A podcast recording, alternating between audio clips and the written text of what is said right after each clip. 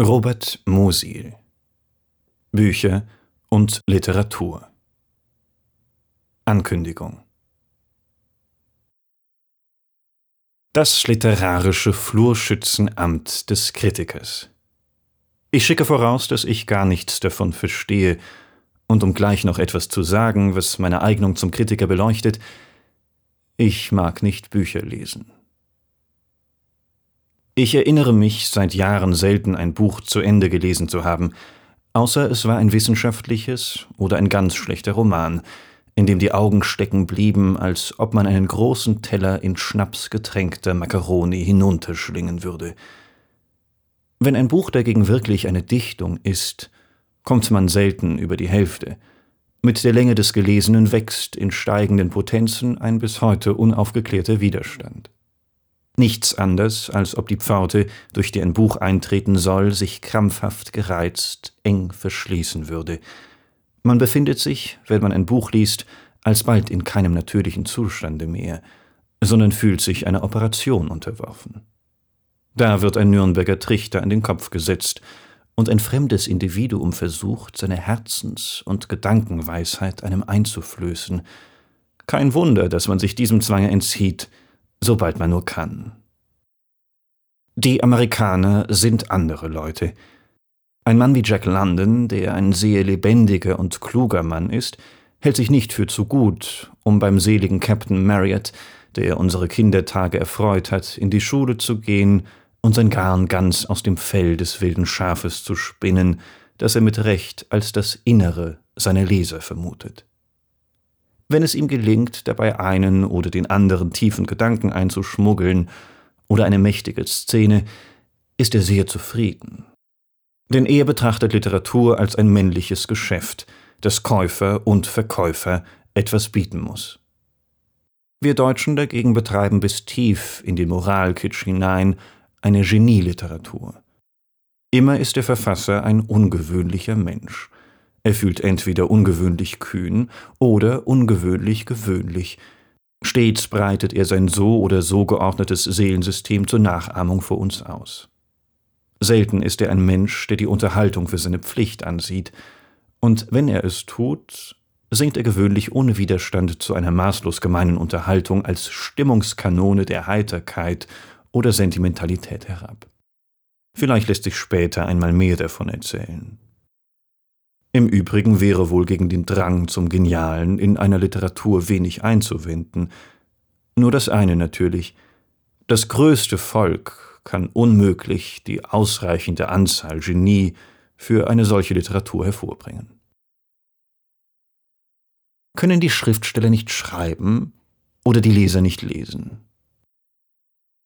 Man sagt, es seien die Bücher schuld und die deutschen Schriftsteller könnten nicht schreiben. Das ist eine liebenswürdige und einleuchtende Hypothese, um das eigentümliche Missbehagen zu erklären, in das man sich beim Lesen von Büchern versetzt fühlt. Vergessen wir aber niemals, dass es bloß eine Hypothese ist.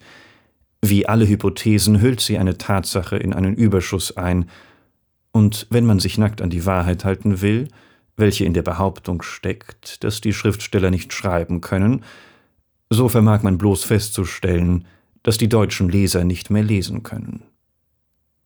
Das ist das Einzige, was feststeht und wovon man ausgehen kann. Wir deutschen Leser empfinden heute einen unerklärlichen grundsätzlichen Widerstand gegen unsere Bücher. Alles andere ist äußerst unklar. Es ist auch unklar, wer und was die Schuld hat. Darum ist es gut, sich wohl oder übel zuerst umzusehen, wie eigentlich heute ein Mensch liest, der am Lesen von Büchern keine Freude empfindet und dennoch seine Zeit an Bücher abgibt. Wir wollen sehr vorsichtig an diese Frage gehen, um nicht den Anschein zu erwecken, dass wir eine ausreichende Antwort wissen, was unsere Verleger in ein Goldgräberfieber versetzen müsste. Wir wollen auch unter Mensch nicht die glückseligen Opfer der Literatur in Fortsetzungen verstehen, unter denen noch wirkliche Leseleidenschaft wütet, sondern nur solche Menschen, welche mit jenem Ernste lesen, mit dem man einen Kirchenvorstand wählt oder den Namen für den erstgeborenen Sohn. Es gibt heute kein Genie. Nun, Der Umgang mit ihnen zeigt sofort eine Erscheinung, welche offensichtlich in diese Betrachtung gehört. Es vergehen nicht fünf Minuten, wenn zwei solche Verantwortliche sich irgendwo treffen und das Gespräch eine höhere Richtung nimmt, ohne dass sie sich im gemeinsamen Ausdruck einer Überzeugung finden, die sich ungefähr in die Worte fassen lässt Es gibt ja heute doch keine große Leistung und kein Genie. Sie meinen damit durchaus nicht das Fach, welches Sie selbst vertreten, auch handelt es sich dabei nicht um eine besondere Form des Heimwehs nach der besseren alten Zeit. Denn es zeigt sich, dass die Chirurgen keineswegs die Zeit Billroths für chirurgisch größer als die ihre halten, dass die Pianisten durchaus überzeugt sind, das Klavierspiel habe seit Liszt Fortschritte gemacht. Ja sogar, dass die Theologen die Meinung verbergen, es sei immerhin diese oder jene kirchliche Frage heute genauer bekannt als in Christi Tagen.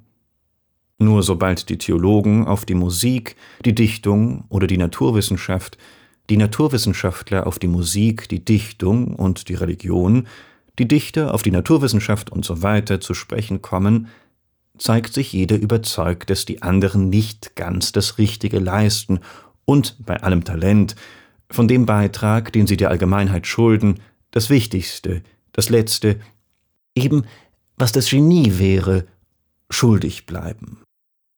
Dieser Kulturpessimismus auf Kosten der anderen ist eine heute weit verbreitete Erscheinung. Er steht in einem sonderbaren Widerspruch zu der Kraft und Geschicklichkeit, die allenthalben im Einzelnen entwickelt wird. Man hat den Eindruck, dass ein Riese, der ungeheuer viel isst, trinkt und leistet, davon nichts wissen will und sich lustlos schwach erklärt wie ein junges Mädchen, das die eigene Blutarmut ermüdet. Es gibt sehr viele Hypothesen zur Erklärung dieser Erscheinung, davon angefangen, dass man sie als die letzte Stufe einer seelenlos werdenden Menschheit ansieht, bis dorthin, wo man in ihr die erste Stufe von irgendetwas Neuem erblickt. Es wird gut tun, diese Hypothesen nicht ohne Not, um eine neue zu vermehren und lieber sich noch nach einigen anderen Erscheinungen umzusehen. Es gibt nur noch Genies. Denn scheinbar im Widerspruch zu der geschilderten Mieselsucht steht die Leichtigkeit, mit der man heute das höchste Lob spendet, wenn es einem gerade passt, und ist doch wahrscheinlich im Innersten eins mit ihr. Man nehme sich die Mühe und sammle durch längere Weile unsere Buchbesprechungen und Aufsätze mit der Absicht und nach den Methoden, um aus ihnen ein Bild der geistigen Bewegung in der Zeit zu gewinnen. Man wird nach einigen Jahren mächtig darüber erstaunen, wie viele erschütterndste Seelenverkünder, Meister der Darstellung, größte, beste, tiefste Dichter, ganz große Dichter und endlich einmal wieder ein großer Dichter im Laufe solcher Zeit der Nation geschenkt werden. Wie oft die beste Tiergeschichte, der beste Roman der letzten zehn Jahre und das schönste Buch geschrieben wird. Wenn man oft Gelegenheit hat, solche Sammlungen durchzublättern, staunt man jedes Mal von neuem, über die Heftigkeit augenblicklicher Wirkungen, von denen in den meisten Fällen wenige Jahre später nichts mehr zu sehen ist. Man kann eine zweite Beobachtung machen. Noch mehr als einzelne Kritiker sind ganze Kreise hermetisch gegeneinander abgedichtet. Sie werden gebildet von bestimmten Typen von Verlagen, zu denen bestimmte Typen von Autoren, Kritikern, Lesern, Genies und Erfolgen gehören – denn das Bezeichnende ist, dass man in jeder dieser Gruppen ein Genie werden kann, wenn man eine bestimmte Auflagenhöhe erreicht, ohne dass die anderen Gruppen davon etwas merken. Es mag sein, dass in ganz großen Fällen ein Teil des Publikums von der einen Fahne zur anderen desertiert, sicher ist auch, dass sich um die meistgelesenen Schriftsteller ein ganz eigenes Publikum aus allen Lagern bildet – Stellt man aber eine Liste der Erfolgreichen in der Abstufung ihrer Auflagenzahlen zusammen, so merkt man sogleich aus der Zusammensetzung, wie wenig die paar Lichtgestalten, die sich darunter befinden, imstande sind, bildend auf den Geschmack der Allgemeinheit zu wirken und diesen davon abzuhalten, sich mit gleicher Begeisterung wie ihnen auch einer obskuren Mittelmäßigkeit zuzuwenden. Diese Einzelnen treten über die Ufer, welche im Allgemeinen vorgezeichnet sind, aber wenn ihre Wirkung abfließt, fängt jede Rinne des vorhandenen Kanälesystems das ihre davon auf. Noch eindrucksvoller zeigt sich dieser Partikularismus, wenn man die Betrachtung nicht bloß auf die schöne Literatur beschränkt.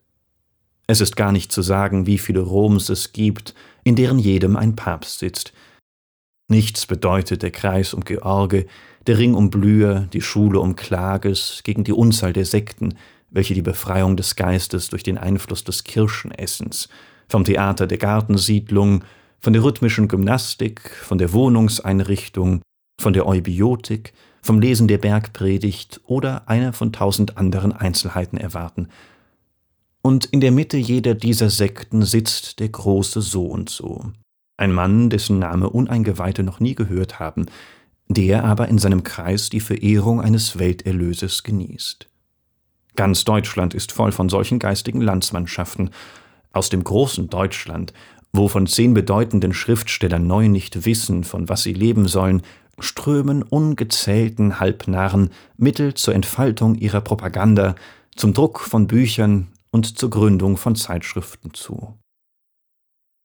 Ich habe die Zahlen von heute nicht zur Hand, aber vor dem Kriege sind in Deutschland jährlich über tausend neue Zeitschriften und weit über 30.000 neue Bücher erschienen, und wir haben uns natürlich eingebildet, dass dies ein weithin leuchtendes Zeichen unseres geistigen Hochstandes sei. Man darf vielleicht ebenso gut vermuten, dass dieses Übermaß ein unbeachtetes Zeichen eines sich ausbreitenden Beziehungswahns ist, dessen Grüppchen das ganze Leben an einer fixen Idee befestigen, so dass ein echter Paranoiker es heute wirklich schwer haben muss, sich bei uns des Wettbewerbs der Amateure zu erwehren. Nur Literatur. Die Art, in der sich ein Mensch, der einen Beruf hat und so natürlich lesen möchte, wie man tief atmet, wenn man aus dem Büro kommt, gegen diese brodelnde Luft wehrt, die ihm den Atem streitig macht, besteht darin, dass er in seiner Notwehr erklärt, das alles sei nur Literatur. Während frühere Zeiten Worte wie Federfuchser, Kritikaster zur Abwehr bestimmter Auswüchse der Literatur hervorgebracht haben, ist heute das Wort Literat selbst zum Schimpfwort geworden. Nur Literatur bezeichnet so etwas wie Mottenseelen, die um künstliche Lichter flattern, während draußen der Tag scheint. Der tätige Mensch fühlt sich durch ihre Unruhe belästigt, und wer hätte ihn noch nicht kurz entschlossen erklären hören, dass er in Gerichtssaal-Berichten, Reisebeschreibungen, Biografien, politischen Reden, geschäftlichen Aussprachen, in den Erfahrungen am Krankenbette, auf Bergfahrten oder in der Fabrik mehr Poesie und Erschütterung findet als in der zeitgenössischen Literatur. Von da bis zu der Überzeugung, dass in dieser rasch lebigen und von großen Vorgängen erschütterten Zeit eigentlich nur das kleine Zeitungsentrefilett oder Feuilleton wirklich lebendige Kunst sei, ist es nicht mehr weit. Er versichert, das Leben sei das größte Gedicht und hat den Vorteil, sich damit selbst zum Range eines dichterischen Genies zu erheben, da doch jeder in gewissem Sinn der Autor seines Erlebens ist. Damit ist aber der letzte Leser geschwunden, und es bleiben nur noch Genies übrig. Wir haben also bloß die Frage zu untersuchen, wie lesen Genies? Das weiß man aber, Genies haben die Eigenschaft, dass sie die Leistungen anderer Genies selten anerkennen. Sie lesen nur die Bestätigung ihrer eigenen Ansichten. Und diese langweilt sie. Die Wandervögel, die der Wandervögel, die Psychoanalytiker, die der Psychoanalytiker. Sie wissen es selbst, und dem ist dann auch wirklich so, besser. Sie lesen deshalb mit dem Bleistift in der Hand, dem Ausrufungszeichen und Anmerkungen entfahren, und an der in ihren Augen etwas zurückgebliebenen schönen Literatur lieben sie vor allem nicht die Umständlichkeit. Anregung genügt. Sie lesen eigentlich immer nur Titelköpfe, wie man sie in den Zeitungen so schön überfliegen kann, zuweilen anerkennen sie es, wenn sich recht viel Titelköpfe bewegen, und nennen es geistige Bewegtheit, zuweilen beschleicht sie ihre Einsamkeit, und dann nennen sie es nur Literatur. Mit einem Wort, Genies lesen so, wie man heute liest. Was sie tun, wenn sie schreiben, bleibt dabei beiseite. Eine kleine Theorie. Und nun sei eine kleine Theorie aufgestellt. Es soll keine große sein, welche diese Erscheinungen als irgendetwas Historisches erklärt, sondern nur eine Ableitung aus alltäglichen Erfahrungen. Unsere Köpfe und Herzen verarbeiten die Eindrücke, welche sie empfangen, desto besser, je zusammenhängender oder je weniger einzeln diese sind. Wir leisten mehr, wo wir oder wo die Dinge ein System haben. Das ist eine bekannte Tatsache. Sie fängt mit der rhythmischen Arbeit an und geht über die Kenntnis, dass jede Arbeit ganz anders geleistet wird, wenn man ihren Sinn weiß, als wenn sie in lustlose einzelne Stücke zerfällt, bis zu der befruchtenden Kraft großer wissenschaftlicher Theorien, als deren Folge stets eine Fülle unerwarteter Entdeckungen entsteht. Ja, selbst die belebende Kraft geistiger Bewegungen, dieses sonderbare Erwachen seelischer Jahrzehnte mitten zwischen ganz anders gearteten, scheint nichts anderes zu sein, als die Steigerung der Leistungen und das Heraufbeschwören ansonsten ungetan bleibender Leistungen durch die zauberhafte Erleichterung des persönlichen Schaffens, welche eine große, gemeinsame, selbst eine nur eingebildete Ordnung gewährt. Nicht ohne Zweck läuft die Geschichte des Geistes, vornehmlich die der Kunst, in Richtungen und Strömungen. Der Zweck ist natürlich nicht das Entstehen der nun unwiderruflich schönen Kunst, sondern ein psychotechnischer Trick, der das Entstehen überhaupt erleichtert. Auf das Lesen einschränkend darf gesagt werden, dass es einen ungeheuren Unterschied bedeutet, ob man von allgemeinen Überzeugungen getragen liest oder nicht. Man staunt, wenn man heute erkennt, wie viel Spreu die hoffnungsvolle Zeit um 1900 für ebenso wichtig erachtet hat wie ihren besten Weizen. Man wird sich später ebenso über manche Schriftsteller wundern, die heute im Vordergrund stehen. Dennoch leisten selbst solche Missverständnisse in gewissem Sinn den gleichen Dienst wie Verständnisse. Sie helfen dem Leser zu sich selbst zu kommen. Oder um zu sagen, was wirklich ist, sie helfen die Suggestion verstärken, durch die seine Eindrücke in ein System der gegenseitigen Erleichterung und Energievermehrung kommen, das wirkungsvoller ist als das egozentrische der persönlichen Bildung oder der sittlichen humanen Persönlichkeit, das wir schon etwas lahm als Erbe des 18. Jahrhunderts übernommen haben. Wenn aber mehrere solche Strömungen im gleichen Zeitpunkt zusammentreffen, so bedeutet dies natürlich so viel wie gar keine Strömung, und es tritt das sonderbare Schauspiel auf, dass eben noch Bewegung vorhanden war, ja, dass sie einzeln betrachtet eher noch in einem Übermaß vorhanden zu sein scheint, dessen ungeachtet sich doch im Ganzen ein schneller Kräfteverfall bemerkbar macht. Jahre ohne Synthese die gegenwärtigen Jahre dürften durch eine solche Interferenz von Wellen gekennzeichnet sein, die sich gegenseitig auslöschen, wie die Beteiligten mit einigem Staunen bemerken. Es ist eine der ungerechtesten Täuschungen, sich oder anderen einzubilden, dass es heute keine Dichtung genügend großer Art gebe. Im Gegenteil, man könnte wohl leicht zwei Dutzend Namen aufzählen, die zusammen ein Maß von Können, Kühnheit, Freiheit und anderen entscheidenden Eigenschaften geben, das den Vergleich mit keiner anderen Spanne unserer Literatur zu scheuen braucht. Aber sie ergeben keine Synthese, keine wahre und keine eingebildete. Man vermag, grob gesprochen und wörtlich zu nehmen, nichts Ganzes mit ihnen anzufangen. Und das erklärt nicht wenig von dem Gefühl der Mutlosigkeit und Enttäuschung, durch das die Gegenwart erregt wird. Ein solcher Verfall, der die literarische Kraft gewissermaßen im Allgemeinen umfasst, besteht zunächst nicht darin, dass es weniger gute Werke gibt, noch dass sich zwischen die guten mehr schlechte drängen, sondern drückt sich zuvor in einer gewissen Unruhe, Ohnmacht, ja Liberalität des Geschmacks aus. Dieser hält noch fest, aber er hält nicht mehr dicht. Alles Mögliche strömt durch allerhand Fugen ein, das vordem unmöglich gewesen wäre, man beginnt, die Klassenunterschiede der Werke aus dem Gefühl zu verlieren und nennt in einem Atem zum Beispiel Hamsun und Ganghofer. Dieses Beispiel scheint heute noch unmöglich zu sein, aber man glaube nur ja nicht, dass der Weg von der Geltung Hebbels bis zu der Wildenbruchs lang war.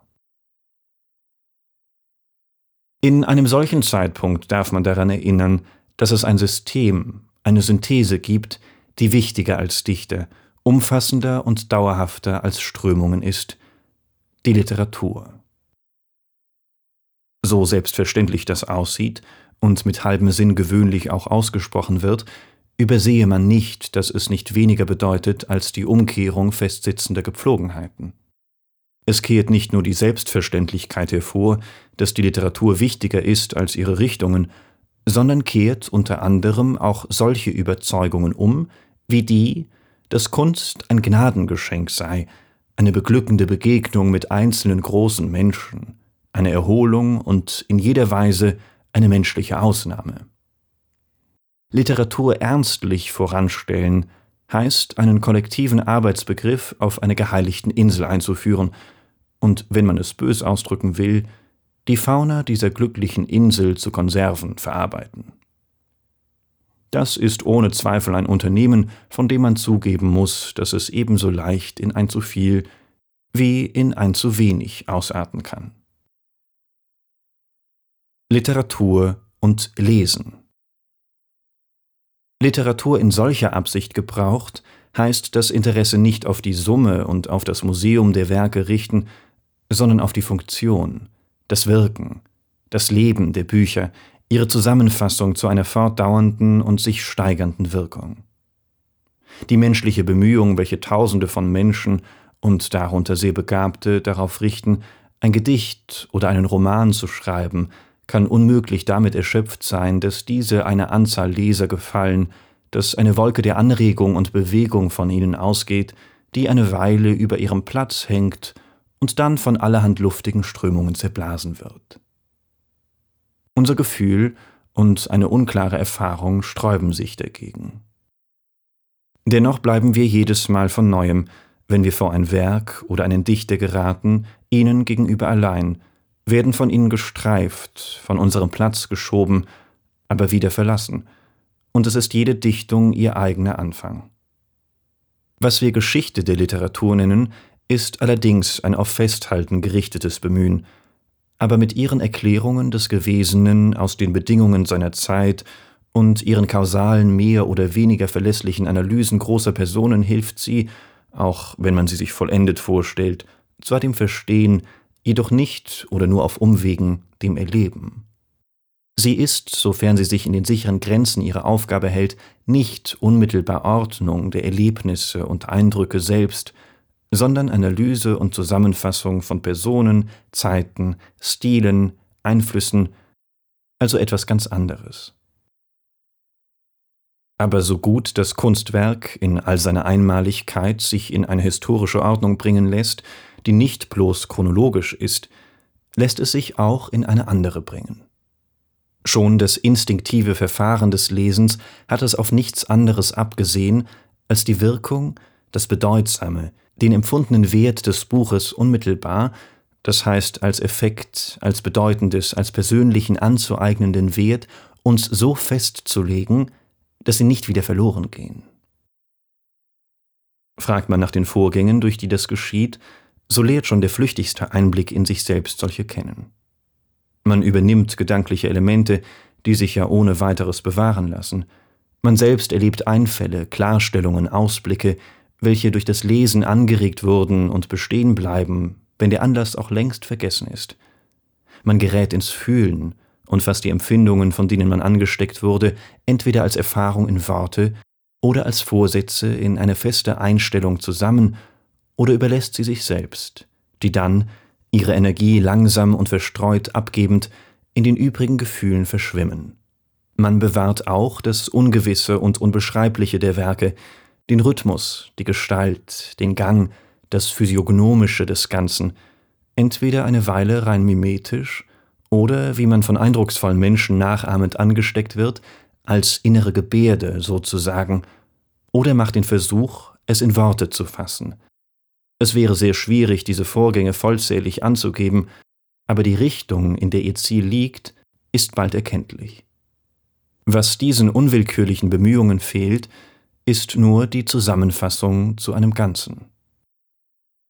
Wenn man aber unter Literatur die Summe der Dichtungen versteht, ist auch sie kein Ganzes. Sie wäre dann eine ungeheure Sammlung von Beispielen, deren jedes anders ist und doch jedes schon da war, deren jedes von jedem anders und doch in bestimmten Gleichförmigkeiten verstanden wird, eine Angelegenheit von unsäglicher Breite, ohne Anfang und Ende, ein Gewirr herrlicher Fäden, das kein Gewebe ist. Ein solches Aggregat von Lesern und Büchern wird erst dann zur Literatur, wenn zu der Summe der Werke der Inbegriff der verarbeiteten Leseerfahrung hinzukommt. Oder mit anderen Worten, die Kritik. Kritik, so gesehen. Es gibt viele Leute, welche leugnen, dass Kritik in diesem Sinn überhaupt möglich sei, welche jedoch irgendwie ein Oben und Unten, die Auswahl irgendwelcher Richtungen voraussetzt, in denen ein Fortschreiten für Fortschritt gilt.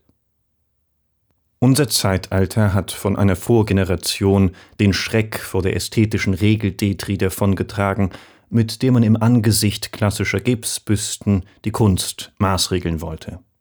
Der Impressionismus verließ sich auf den Saft, vermeinend, dass die Kunst irgendeinen, physiologisch nicht ganz klaren Weg unmittelbar ins Herz findet.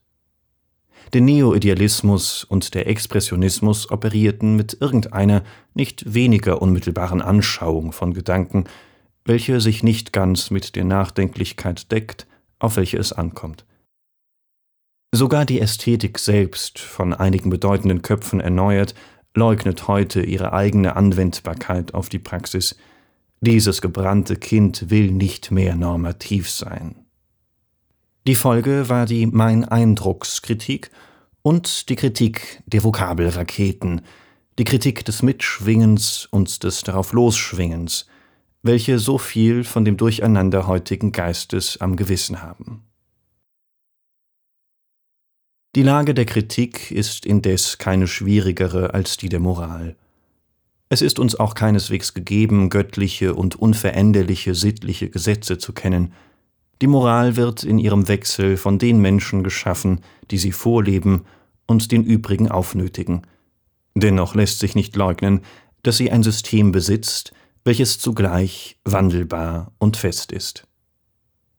Kritik in diesem Sinn ist nichts über der Dichtung, sondern etwas mit ihr Verwobenes. Sie ergänzt die ideologischen Ergebnisse zu einer Überlieferung, wobei ideologisch in einer weiten Weise zu nehmen ist, die auch die Ausdruckswerte der Formen umfasst, und erlaubt nicht die Wiederholung des Gleichen ohne neuen Sinn. Sie ist Ausdeutung der Literatur, die in Ausdeutung des Lebens übergeht, und eifersüchtige Wahrung des erreichten Standes. Eine solche Übersetzung des teilweise Irrationalen ins Rationale gelingt nie völlig, aber was Vereinfachung, Auszug, ja Auslaugung ist, hat zugleich mit den Nachteilen auch die allseitige Beweglichkeit und den großen Umfang der Verstandesbeziehungen. So ist sie ein weniger oder ein mehr, bleibt wie jede ideologische Ordnung dem Leben, das sie umfasst, viel Einzelnes schuldig und verleiht ihm dafür etwas Allgemeines. Mit besser Wissen hat diese Kritik wenig zu tun. Sie darf irren, denn sie entsteht niemals durch einen, sondern durch ein Kreuz und Quer, durch die Bemühung vieler, durch einen endlosen Prozess von Revisionen, ja, entsteht letzten Endes durch die kritisierten Bücher selbst, denn jedes bedeutende Werk hat die Fähigkeit, alles umzustürzen, was man vor ihm geglaubt hat.